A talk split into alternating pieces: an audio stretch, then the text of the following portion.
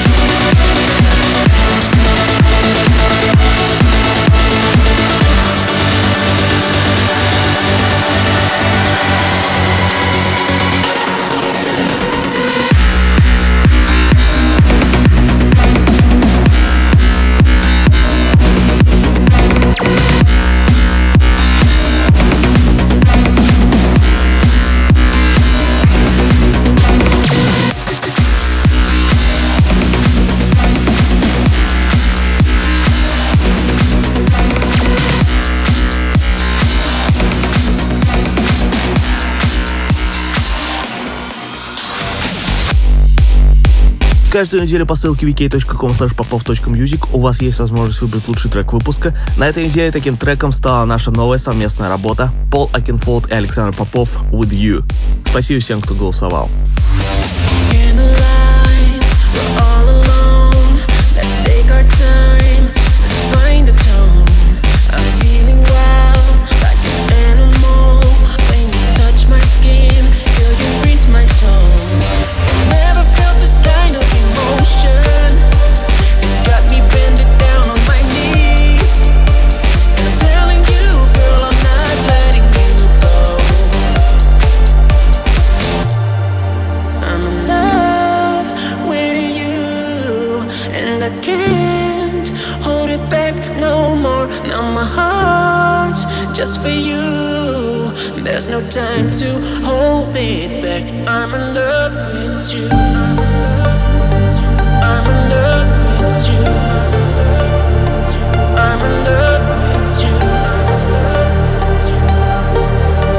time to hold it back. I'm in love with you.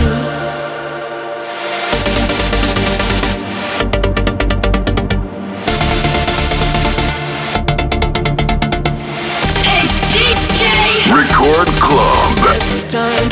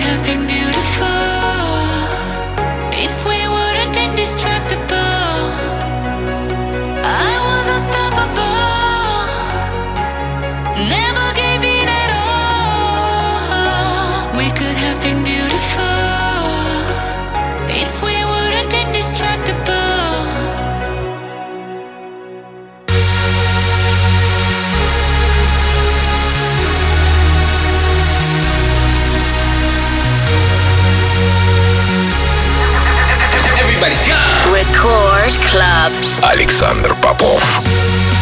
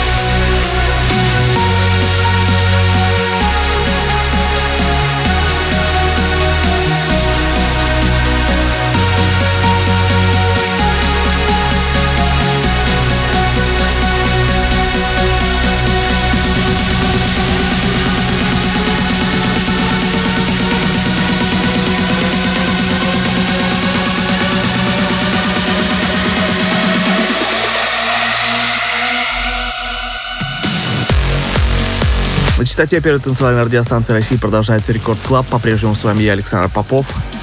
С удовольствием представляю для вас новинки из мира progressive trance музыки. И прямо сейчас отличный релиз моего украинского друга и коллеги, продюсер по имени Omnia с треком Generation. Релиз состоялся на лейбле A State of Trance.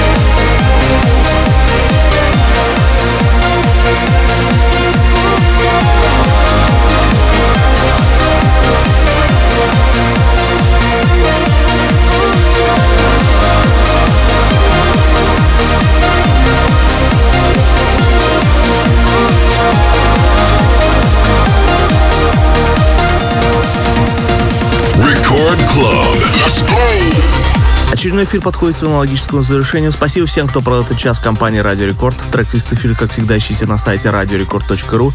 Кроме того, не забывайте голосовать за лучший трек выпуска по ссылке wiki.com popov.music и подписывайтесь на мой подкаст Intro в iTunes. Ну а мы встретимся здесь же в Рекорд Клабе ровно через неделю. С вами был Александр Попов. Пока.